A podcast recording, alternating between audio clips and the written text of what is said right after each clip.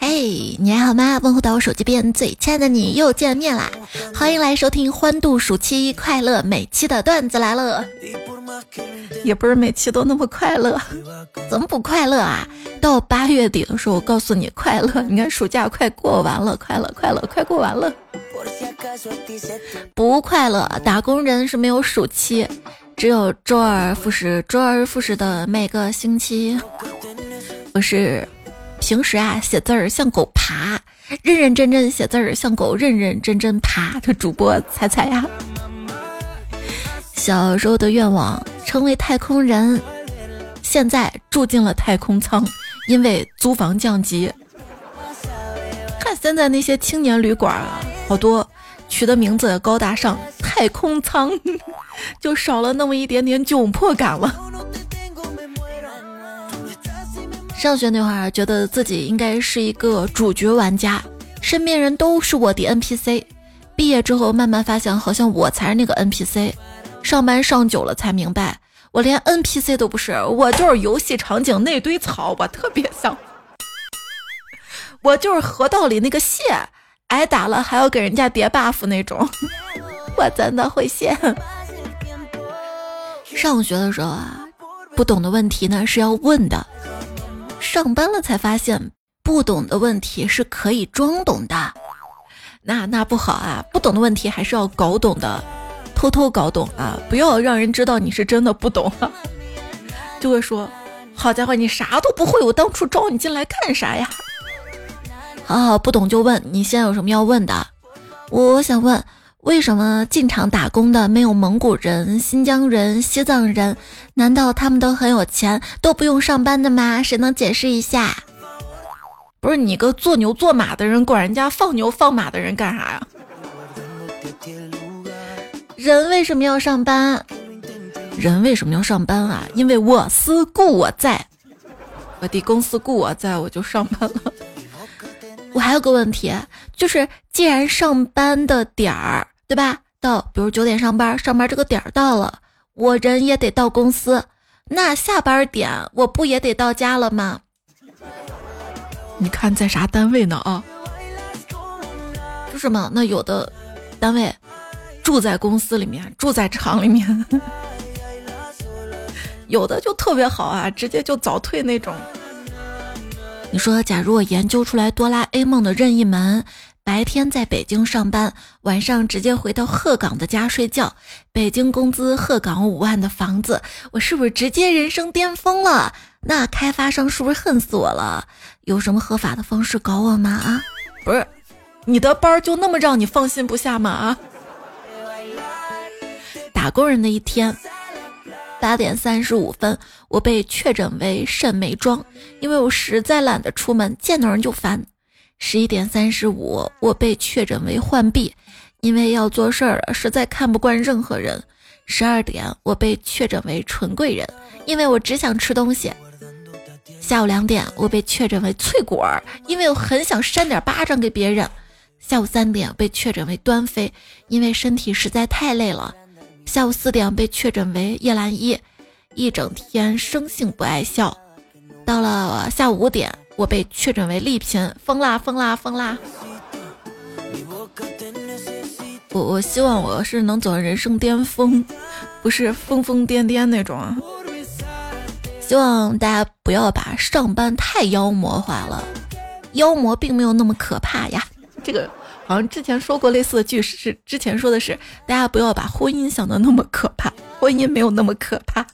那我觉得还是上班更可怕，因为婚姻你说不要了，你说不结婚了啊，你说单身了就还好，但你要不上班，你钱呢？你靠什么吃？靠什么喝？是不是？啊，上班这个魔鬼啊！不过朋友相信我啊，只有恶魔才能战胜恶魔。恶魔，别人的恶魔是凶恶的恶，我的恶魔是饥饿的饿。只有恶魔才能战胜恶魔。早上闹钟响起的时候，那你一定要快速拿起手机，关闭闹钟，然后打开你的喜马拉雅段子来了视频 APP、游戏，反正就是平时你最爱玩的那些，刷起来，那哪还有精神睡觉呀？我相信只有恶魔才能战胜恶魔。关键，一打开喜马拉雅，一听段子来了，哈，哄睡节目又睡着了。就怕恶魔有时候联手恶魔，更不想起床了。一条恶龙朝着河水喷火，因为要完成考核。结果河面上升起了蒸汽，因为考核水分太大了。啊，考核也是我的噩梦哈。有一天加班加的太晚了，我就叫了个网约车。我到约定的地方等了好几分钟，还不见师傅影子。一看出租车挺多的，我等不及，二话不说拦了一辆。我刚想给之前那个师傅说我上车了，随即点了我已上车。没过多少秒，那边师傅拨打电话过来，咆哮道：“你天母哪儿上车了？大晚上吓我，我头都不敢回。”我师傅错了。你什么时候最怕鬼啊？我一个人大晚上走在小路上的时候最怕鬼。那你什么时候最喜欢鬼呢？我我我我打牌的时候最喜欢鬼，大鬼小鬼我都喜欢。你们那儿叫啥？我们这儿叫大王小王的多一点儿。以前啊，看恐怖片的时候会觉得，一群人明明知道去那个地方会遇到恐怖的事儿，怎么还硬去呀？真是一群白痴。直到我出社会，每天都要上班儿。我姐考上了厦大，我哥西工大，我我也就胆子大。熬夜写作业不行，伤脑子；熬夜工作不行，伤身子；熬夜学习不行，伤眼睛；熬夜看小说那必须熬呀，不然明天小说就长腿跑了。最近我睡觉前看末世文，看的有些上头。世界末日都会怎样？比较多的是丧尸那种，还有就持续的高温，然后停水停电，还有就极端的严寒。或者就是连续的大暴雨，还有就是小行星撞地球啥的。就有天晚上看了那个小行星撞地球之后，晚上做梦就梦见彗星要撞地球了。没想到咱地球人特别团结，商量好啊，等彗星快要撞地球的时候，一起三二一，原地起跳，然后地球向下腾的一下，彗星就过去了。我太喜欢这个梦了。如果真的有世界末日，我希望是周一上班打卡之前，最好能提前告诉我一下，我把我的钱先花一花吧，享受一下，还没来得及好好享受就毁灭了，我这图啥？你看看你这个月工资还有多少哈？我。迄今为止，没有一部影视或者文学作品描写展现过打工人的周一那种绝望、那种忧伤、那种凄凉、那种疯狂、那种暴躁、那种猖狂、那种想嚎啕大哭、那种想毁灭一切的心情。除非亲身体验，没有人能表现出来。啊，毁灭吧！每天顶着三十五摄氏度高温，去赚一个小时不到三十五块钱的工资。而且只能赚到三十五岁，嗯，你还笑我笑不出来。问题就是一个小时还真没三十五块钱，但是天气真的有三十五度呀。这么热的天能去上班的打工人，那叫亡命徒；安全度过的，那叫幸存者。别焦虑，天大的事儿睡一觉就好了。但是不包括周日晚上这一觉。周日晚上，第二天醒来周一，那面对的就是天大的事儿。我觉得，但凡只要第二天早起，那前一天晚上的觉都好不了。感觉床就是粘鼠板，我是老鼠啊，叔叔我呀，救救我吧！我不喜欢欠东西，所以中午欠的午觉，我一般会在下午某个时候还回去。如果实在不能还，不让还，我就买杯咖啡。来打回去，嗯。我对生活的热情，在醒来时想到要工作就熄灭了。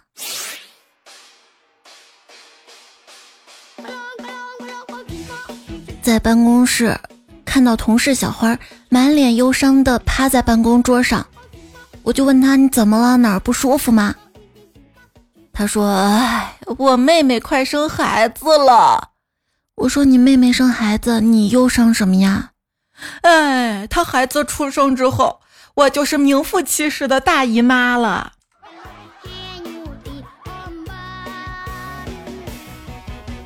大家都会因为大姨妈不舒服，对吧？我呀，大姨妈推迟三天，我就感觉孩子在踢我了。一上班啊，生理上的需求就特别旺盛，比如说非常困、非常饿、非常想躺着。有的人上班时候困，下班时候也困，一天都在无精打采。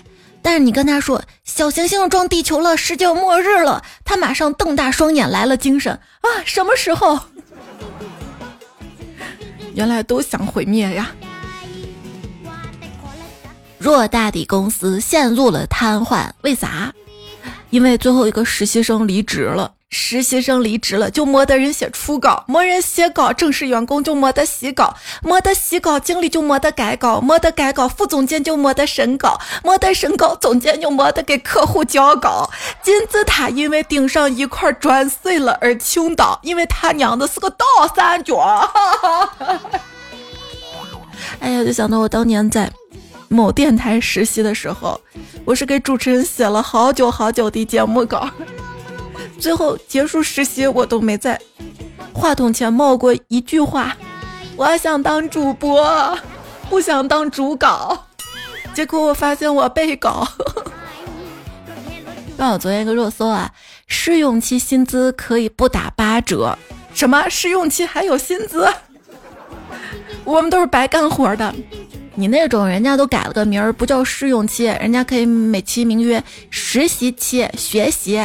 社会实践，师傅在教你，没问你要钱都算好的了。真的有人不仅没工资，还要倒贴的啊！哎，想到之前下班之后，同事们都走了，就剩我一个人还留在办公室忘我的加班。老板娘蹑手蹑脚走过来，扬起手中遥控器，把空调给我关了，同时柔声细语的关怀：大热的天，早点回家，明天就不要来了。你进公司也快三个月了，创造的效益还不够我给你交空调电费的吧？啊，你知道我为什么要加班这么晚吗？因为如果说按时五六点这会儿下班，那正热着呢，我多吹会儿空调。不是你都没给公司创造什么效益，好意思要工资？我，嗯我这还在 自我 PUA 的我。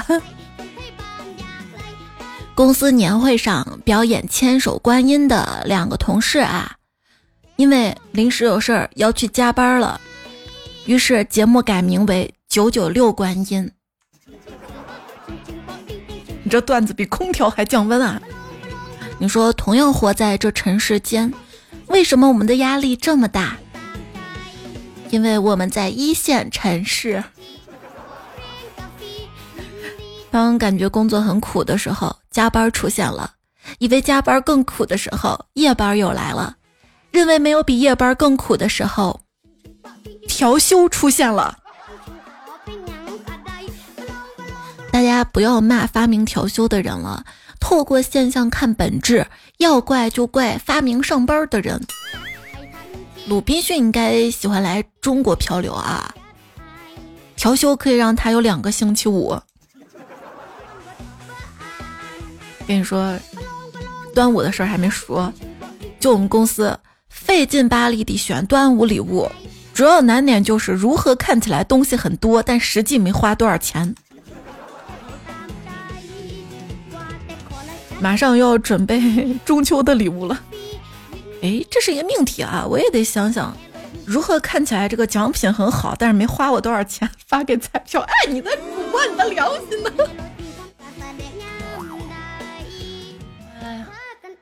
那公司发礼物还有的报销，你知道公司为什么那么好心还给你们发礼物吗？节税呀，他这个税钱就抵了呀。对，今天还看一篇文章说，为什么你去那些 KTV 啊、洗浴中心啊要带自助餐？因为餐饮的税点啊只有百分之五，但是洗浴中心那些娱乐场所的税点就百分之二十。其实为了节税呀，朋友们。不是说他要搞这么多服务来，真的要服务你。扯远了哈，问一下你们的企业文化是什么呀？我们这儿拿了年终奖就跳槽，可以啊。要是老板知道，就不给你们发年终奖了。我不会等那么远啊，我也就三千多一个月，工作一不高兴，老子就辞职。反正下一份工作也三千多，谁离不开谁。还有朋友说，感觉自己花钱买了个工作，每个月工资存不下，还要倒贴交房租呀、交通费啥的。对啊，真的有人工作就是倒贴的，大概是我昨天的公众号吧。就一个公司，他招实习生嘛，他写的是，如果实习结束达不到要求，需要把自费的电脑设备留在公司。工作太难找了，有没有找工作的？我这边内推入职，朝九晚六，做五休二，全国都有分公司。前三个月试用期每个月八千块，满三个月转正，月薪两万六。一年之后给你买车，两年后给你买房。我才看那个热搜，太科普了。他试用期的工资的话，不能少于八成。你这试用期八千，转正。之后两万六，你这就违法。那我给你把转正工资给弄低点儿。继续来看啊，反正都是条件。有意者点击头像私聊，并交五十块钱押金。因为今天是星期四才有这个工作，我你不是浪费我时间吗？哎，我说找工作又是浪费时间，你发现没有啊？辛辛苦苦的大老远去了，等好久，轮到自己了。然后就没过呗，找工作可真难，不是鄙视就是被鄙视。我想自己开个公司，目前已经找到了我一位员工，在朋友圈诚聘一个老板，可以给我发工资的。跟你说，开一个公司，注册个公司至少要三个人的。领导啊，我今天有事儿想请假一天，忘批准。你你不会去找工作了吧？不可能的，我对公司忠心耿耿。老板，您说这话我就伤心了。不是，关键你简历投到我另一家公司了。啊啊！我去一家公司面试的时候给自己倒水，但是不小心倒多了，所以有点溢出来了。面试官就问我：“你很紧张对吗？”我说：“不是的，因为我总拿出百分之一百一的努力。”哎呀！都佩服自己这临场应变能力。面试时候紧张嘴瓢啊！一朋友说太紧张了，对面坐着一排领导，领导就问：国企工作比较死板，感觉你的性格不受管束，能适应吗？我本来想说，呆板的工作可以调理，并不妨碍我成为一个自由快乐的人。结果一紧张说成了再呆逼的工作，感觉。整个会议室都安静下来了，哎，现在面试完刚出来，脑瓜子还嗡嗡的。还有朋友说，面试题目是关于接待投诉群众的，那第一段肯定是向群众介绍自己的身身身份，身份 跟群众不能身份的，就介绍自己的身份哈。我就想说我是哪儿哪儿的小张就好了，但是到了面试室，突然想起不能说任何向考官表露自己身份的信息啊！万一考官以为我真的姓张怎么办呢？这时我就想到了法外狂徒张三呐，罗翔老师承不起我呐。等等，万一他真的觉得我叫张三呢？这个时候老师已经喊开始了，众多考官盯着我。还有摄像机拍我，到底说小张还是张三呀？就脑子在那儿疯狂地转，但嘴巴已经脱口而出：“你好，我是咱们的接待员，我叫小三。” 这，你但凡说个小张呀、张三都好，你来一个最坏的选项。要不要找工作啊？招聘经理看了看简历，曾在四五个单位任职过，就问你在哪个单位待的最久，有多长时间？他说：“啊，我我在我们中学待了六年。”可是你这简历上没写你曾经当过老师啊？是我曾经在那儿上过学，这也算。请简要的介绍一下你自己，简历上都有写的很详细。你的简历有些什么值得特别关注的吗？封面比较漂亮，我花了十块钱做的呢。哦，你为什么对这份工作感兴趣？我不能一直没有工作，先找一份先干着。你最大优点是什么？老师，领导说干什么就干什么。那你最大的弱点是什么？太老实，领导说不干什么就不干什么。为什么你认为自己适合这个职位？因为你们招聘信息上只有这么一个职位啊。列举一个体现你有领导能力的例子。啊！我在上大学的时候，每次打牌都是我组织的。你大学阶段最大的遗憾是什么？就是钱不是很够花。如果你的下属各方面比你强，你怎么处理？我我设法把他调到别的部门。我为什么要从这么多应聘者中选你呢？你的问题为什么要我来回答？不是他还，你这么回答，他能让你达到现在？后面还有呢，是吧？那你对于报酬有什么样的期望？韩信点兵，多多益善。哪些因素可能会让你失去动力或信心？奖金比别人少。团队工作跟独自干活哪样效率高？那要看干什么活了。泡妞就不能团队工作？不是，这每个答案都是坑啊！一定不能这么答啊！这要能应聘上，我给你跪了。找工作技巧缺点呢，不能直接写在简历上，要稍微美化一下，看怎么说，对吧？如果你本身是一个特别急躁的人，你可以说我责任心强，是个天生的行动派，能够有效的推进工作。拖延症，抗压能力强，泰山崩于前而面不改色，并且保证按时完成任务。三分钟热度，我是创新型人才，思维敏捷，保持对任何事物的新鲜感与好奇心，优柔寡断。做事稳重，思考周密，能多方面去考虑问题该如何解决。社恐，专业领域小能手，注重自我提升，不易被外界环境所影响。缺乏主见，善于梳理总结，资源整合，同时考虑多方面关键因素，制定计划。胆小，慎重，考虑问题更加稳妥，没有计划性，随机应变能力强，做事慢，细致耐心，认真负责，任性。有信念，有自己的想法，坚定不移；顽固，讲规矩，有组织原则，信赖；沉默寡言，乐于奉献，衬托他人，集体中不可或缺的一份子；爱管闲事，乐于助人，活脱脱一个热心肠；不幽默，办事认真，思想深邃，容易失落，内心细腻，共情能力强；爱偷懒，善于寻找机会，抓住要领，举一反三。哎，说到懒啊，我的性格就是懒，兴趣就是玩儿，特长就是吃，技能就是睡。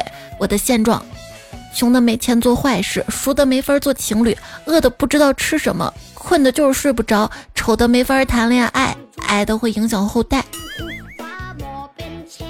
emo 了 emo 了，今天面试遭遇了我面试生涯中最大的社死。问你觉得你当柜员有什么优势？我说我很细心，巴拉巴拉。然后 HR 就问我，你说你是个细心的人，但是我看你简历上写体重是幺幺零公斤，希望最高薪资写的是幺二零零零万，你没看见单位吗？我当时真的不知道该说啥，然后惊慌失措之间不小心把视频给关了啊啊啊！线上面试啊。沉默可望说，有一次去一个单位面试行政主管，之前对这个职位准备的比较充分。面试的时候呢，侃侃而谈，上下五千年，纵横八万里，把面试官看的是面露微笑，频频点头。然后一个面试官就跟我说：“不好意思啊，您不符合我们公司要求。”我就很不服啊，气愤的说：“这么直白的吗？都不敷衍，说回去等通知之类的吗？早就内定了走后门的吧？你们有黑幕，我要投诉。”面试官也急了，说要投诉投诉。你先说说你反穿个外套几个意思啊？啊，真事儿啊，猜猜。不是你把一个外套穿反了，一直都没有注意到吗？细节决定成败，大家都在早年的意林啊、青年文摘啊，都看过这个故事吧？就面试的时候嘛，发现地上有纸片，我就随手捡起来放到垃圾桶。这个行为被面试官看到了，我就被录取了。现在我是公司的清洁工了。之前段子可不是这么说的，之前段子怎么说的？一个弯腰看见了，嗯，还不错哈，嗯，大，嗯，录取了，不是。一个哥们儿面试回来，看他垂头丧气的样子，就说：“你是不是没面上啊？没关系的，公司那么多呢。”他恨恨地说：“店面、两轮纪面都过了，最后一轮 HR 面，他居然是我的前女友。他跟我说，让你来面，就让你体会一下被抛弃的感觉。”哇！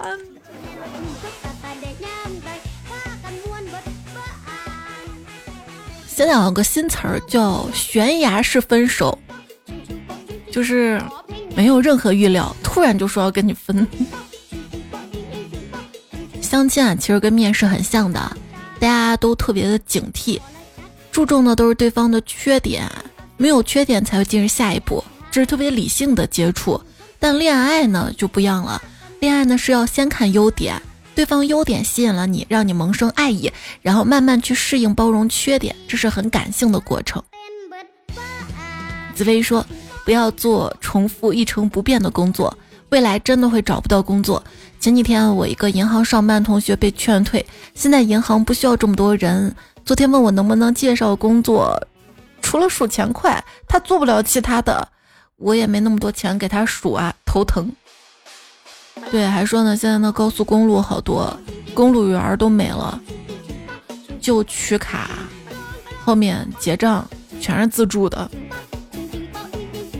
之前那么多的公路收费员都去哪儿了呀？西瓜大丸子汤说，招聘越苛刻，越说明那个活儿谁都能干。这个看起来反常识，其实混职场久了就容易理解了。这有个前提啊，就是谁都能干，不是说大街上随便找个人都能干，而是进入那个招聘漏斗的人。就谷歌 HR 部门呢做了统计，招聘时候打分好坏和这个人进来以后的表现连关联性都没有。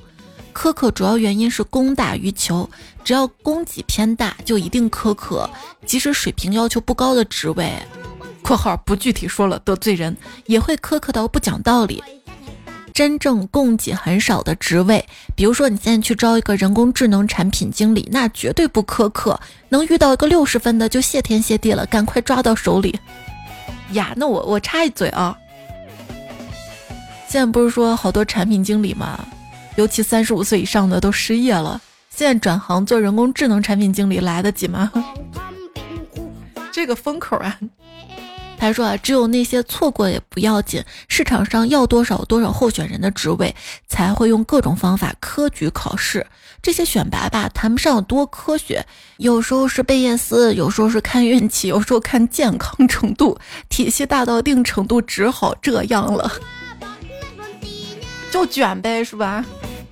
想到之前一句鸡汤话，就优秀不稀缺，匹配才稀缺。是你都很棒，但我们不需要你了。开花富贵老娘发飙说，今天跟个小朋友聊找工作，小朋友申请了几份工作，但是都没有下文，内心有些被拒绝的挫折感。我给他建议就是：一，只申请几份工作，其实是刚开始而已，找工作本身就是一份工作，还要系统性的对待；二，不要轻易有挫折感，我们这一生啊，会不停的碰到各种悲剧。但是要对事不对人，在那个时刻，只是你递交那份工作申请被拒绝了，不是你作为一个人被拒绝了。最重要是接下来总结经验，调整战略，继续战斗。对，现在就找不到工作嘛，你不能说人家失业，要说慢就业。上期说了啊，今天还学到一个新名词，韭菜的学术叫法叫噪音交易者，高不高？噪音交易者，再跟大家说一下什么样的公司不能去。就说一进公司，员工们其乐融融，办公区到处有零食跟玩具，还能看到个小篮球框。千万别去，这 TM 是九九六福报公司，员工们其乐融融，是因为根本没得下班，社交都在公司，所以个个称兄道弟。真正八小时工作制的公司，个个员工都冷漠的跟不认识一样，下班就自己社交去。还有办公室的零食跟玩具，那是为了让你加班给你准备着，别以为是什么福利。八小时工作制的公司什么都不给，下班就走，不需要这个福利，越暖心，加班越恐怖，自己掂量。对，以前我待那个公司，有泡面，各种口味的，还有速溶咖啡，都不要钱。当时我还觉得老板真好啊。后来发现，咖啡啥下午困的时候喝的，泡面呢是晚上加班的时候吃的。小明大骂人力是 SB，却被领导纠正为 HR。段子来了，喜马拉雅 APP 上更新，搜索段子来可以找到这个专辑。看到专辑打分页面，记得给我打五颗星的好评，鼓励我一下，谢谢大家支持。同时，不要吝啬你的月票、点赞、留言，任何想要说的话都可以在节目留言区留下来啊。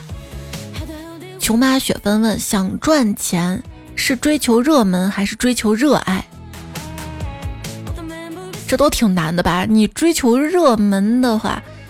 就比较卷，追求热爱的话，可能就赚不了多少钱。乐队吹小号，他说：“彩彩，你知道没心没肺是什么意思吗？就形容公司倒闭了，没有工资，也没有了废水废气的排放。那你知道有恃无恐什么意思吗？有恃无恐啊，就有事业编就不觉得恐惧。”那也不一定要看什么样的事业编了，是经济发达地区还好了，基本上这个财务能支撑。要经济欠发达地区，那拖延工资啊，那减员增效啥的也不是没有可能哈。问你啊，公务员一般怎么向别人介绍自己的工作呢？我认识一个铁路民警，就是火车站执勤的那种。第一次见面时候，他自己说的：“你好，我是传送点的 NPC。”说万一有事儿，你负得起这个责任吗？这句话很重要。当你听到这句话的时候，就可以确认自己在一个官僚系统当中了。知音若见彩说：“二零二三年已经过去半年了，感觉这半年浑浑噩噩，没有啥改变，依然是又帅又有钱。”哎呦呦呦呦！哎，你说啊，一年的最后一天是十二月三十一日，对吧？所以上半年应该是到六月十五日，是这么算的吗？还是知音如见彩说，男明星们真的不要再塌房了，不然大家对我们这些长得帅的男生误会会越来越深，觉得我们都不是好东西。还说啊。校长说：“你们毕业了，可以随时回来看看母校，这里永远欢迎你们。”保安说：“社会人士不准入校。”对我还一直说想去我的中学看看呢。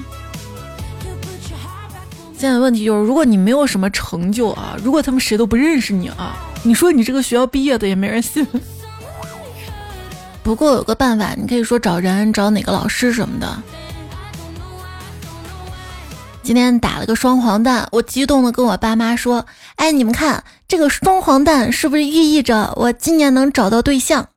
我爸说：“这也有可能寓意着你今年得黄两个。” 真的吗？两个？我感觉我一个都谈不上。就很多家长催婚惯用的话术就是：等我们走之后，没个人来照顾你。你完全可以这么回怼。当你们都走了，家人给予的未必是照顾，也有可能是拔气管或者送精神病院。上期不是说到了这个精神病院嘛哈？如果你被人给带到精神病院，怎么证明自己没有病呢？东东说为什么要证明呢？跟病友们打成一片多好啊，多快乐呀！那你确定是打成一片吗？我有可能被他们打伤一片的哈。蔡逸轩讲故事说。玩命吃，把精神病院吃破产，这个不太现实吧？你吃多少伙食费得自己出的吧？而且估计贵的要死，而且能好吃吗？最爱小耗子说：“我给精神病患者上课，把他们都治好了，就证明我没病，我是正常人。”你是这方面的医生吗？还是专家什么的？如果不是的话，你去给人家上课，给人家上课，这人有病吗？天天给我上课，爹味儿这么重的啊！一只快乐小狗说：“其实进了精精神病院，怎么说自己没有病呢？都是没用的。他们还认为你有病，只是在说疯话而已。我呢，会先装成有病的样子，乖乖配合吃药，然后慢慢慢慢恢复正常人的样子。精神病院就觉得治好我了，就让我走了。但是是药三分毒啊，他会看着你灌下去的。”海贼王备选人说：“才读过一本书吗？叫《天才在左，疯子在右》。看过这本书之后，发现周围人都是神经病。过几天发现我也是。天才跟疯子往往只有一步之遥。我我没有疯，我只是与众不同。嗯。”尼采小姨说：“拼命的背化学元素周期表，还背初始表，背物理学三大定律表。”让他们相信我脑子没问题，还没问题，满脑子都是表。哎哎哎，我觉得背什么只能证明你的智商和记忆力强，不一定能证明你的情绪跟精神是稳定的呀。还有美少女壮士说，怎么证明自己正常呢？给他背什么什么什么什么，你真要背了，他们就会说，谁没事背这个呀？这人肯定不正常，肯定疯了啊，对吧？sky 零四二七就说了嘛。美国历史上有个真实事件：一名司机转运精神病人，结果路上跑了四个，这司机怕被扣钱，就又拐了四个正常人。对我记着好像是在公交车站拐的吧，让他们免费搭车。然后这四个人到精神病院就要证明自己没病嘛。第一个人一直大喊：“我没病，我正常。”很快被打了针。第二个人开始背圆周率。他觉得这样能证明自己没病，结果医生不理。第三个人则反复的念叨各种常识，比如地球是圆的，这样同样没人理。第四个人一直没有试图证明，让吃饭就吃饭，让睡觉睡觉。护士帮他刮胡子之后就说谢谢。三天之后就被放了。看到风不快就在这条留言下面说，精神病只是逻辑思维跟正常人不同，但不一定是傻。毕竟进院是因为病，不是因为傻。菩提树下灯经过说，行为正常人很难被人发现有精神疾病，因为这个世界上除了娱乐圈的人有演技，素人演技也可以好到数十年如一日。可能人生就是一出剧本，想怎么演完全出于自己。如果被绑到精神病院去了，大概是演技不过关露馅儿了，那就听天由命吧。就说其实我们都有病，都疯的，只是装个正常人罢了，是吧？有道理啊，小时候那样才正常的。成年人都在伪装。这是靓仔说：“为什么要证明呢？年轻人直接免费住上、管吃、管喝、管住的日子，比外面世界可好太多啦。但是你想见的人不一定能见到啊。”创家之梦说：“向精神病院证明自己没病，就是最大的病。”舅舅的妈妈叫舅妈说：“投稿个精神病院的段子吧。”医生问：“你是要一个苹果呢，还是要一百块钱？”病人拿起苹果啃了起来。医生说：“你难道不知道一百块钱好很多吗？”病人说：“你肯定不会把一百给我的呀。”医生说：“那如果给你呢？那当然是一百块更好吃了，更好吃了。”说完，拿起钞票吃了起来。这个是万万没有想到啊！我以为这个病人会说：“傻呀，我拿一百块钱之后，你还会总拿苹果跟一百块逗我吗？”追忆呢说，其实没有病的人被抓进精神病院的可能性很小，在证据不足的情况下呢，医生不会轻易的断定你有病的。因此，如果有天你真的进去的话，医生问些什么，自己如果能老实冷静的回答，就好好回答。如果自己的思路很清晰，逻辑很强的话呢，医生不会判定你有病的。还有就是留意行为举止，经常作息，想要证明自己不是精神病医院的人，平时要有良好的作息时间，白天就正常活动，吃饭，晚上按时休息，不要因被误认为精神病而特别暴躁，此时往往会认为是病情加重。嗯，等一下，就是作息要正常，如果说晚上不正常在活动，就就就，我怎么觉得我病挺深的？还有常规沟通，还有。等等等等，就没写下是吧？然不熬夜说，看消失的他不是为了让你远离男人，是让你明白黄赌毒的危害。看我爱你不是为了让你生孩子，是让你对父母多一点关心，孝顺一点。看八角笼不是让你觉得养孩子难，而是告诉你看不到出路的普通人想要活，必须靠自己向命运挥拳。看看完孤注一掷，不是让你别相信朋友，是让你学会在这个社会保护自己。你厉害啊！这几个电影都看完了呀？可以啊。徐图之说不知道谁说的，但想说给你听：友情但认真起来，比爱情更让人刻骨铭心。确实啊，消失的她也是一个讲友情的电影。就是看完这个电影之后，闺蜜还问我说：“才，如果我跟木子一样，你也会帮我报仇吗？”我说：“我我我我没那脑子，我可能甚至会安慰何飞。”是风捕快在泰山节的留言下面就问。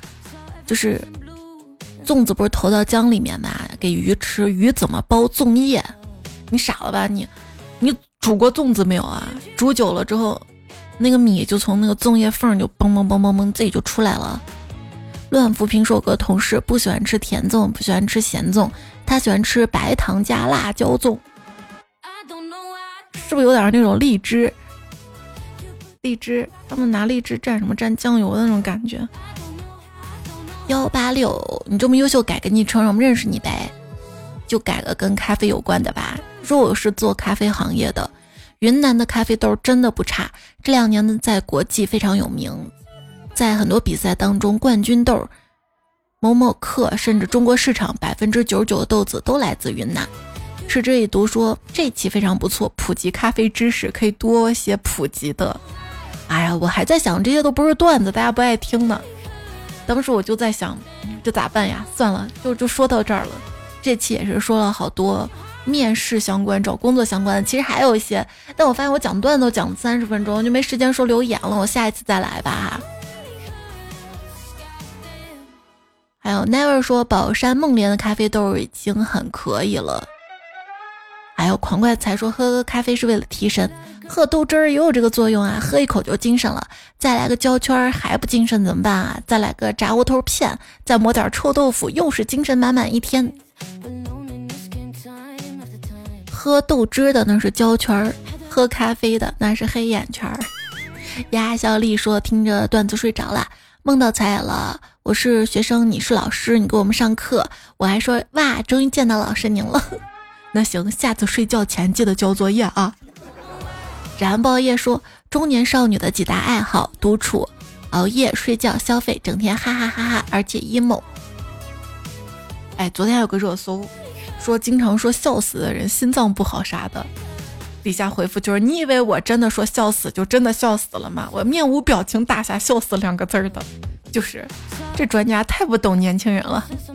有病就是说你尽情熬吧，反正你想的那个人可能已经睡了，被子盖得很好，梦也很香甜。这个夜晚你除了收获猝死的可能性以外，没有任何东西留给你了。我，我也没想他呀，我明明自己玩的很爽的啊。白腿说，多年前跟着同事买彩票，天天想着开奖时间，越想得奖越没有中，反倒不经意想起来兑奖还有点小收获。前任说，记得小时候六一儿童节。父亲中了一百元，带我去游乐场玩一天，花了八十，至今记忆犹新。小梁说做彩票比买彩票更有乐趣。对我觉得人啊，应该从喜欢里面得到力量跟快乐，而不是花光力量跟快乐去喜欢一个人。望周知，干了这碗鸡汤。反罗曼蒂克诗人说，多年前我哥就喜欢听你段子，一边放着节目一边擦玻璃，来一起擦玻璃。对，你会不会一边做枯燥事儿的时候，一边就要补偿自己，同时搞点别的？比如说一边做家务一边听节目啊，一边写作一边做节目啊，一边 什么做节目、听节目啊？哎呀，我这会儿困了，我得睡去了。而且今天不知道为啥这嗓子哑了，可能今天白天天在外面吧，而且说话舌头有点打结。不利索，那天利索，再多说两句。其实今天说的也不少了，是不是？也在连续看到睡觉减肥乌卡卡西西西赫尔辛根莫斯坎，《长安与故里的故事》，我是你的年少欢喜，与汝同名，观天望云，还有夜猫朝朝星野山河已秋，还有迷你彩小姨七月八号生日，花花花老爷七月八号结婚，好一个生日快乐，一个新婚快乐。那这节目就这样啦，下期段子来了，我们再会啦，晚安，亲爱的。如果我的人生是一团烂泥。我希望是兰博基尼，那兰博基尼它也不烂啊。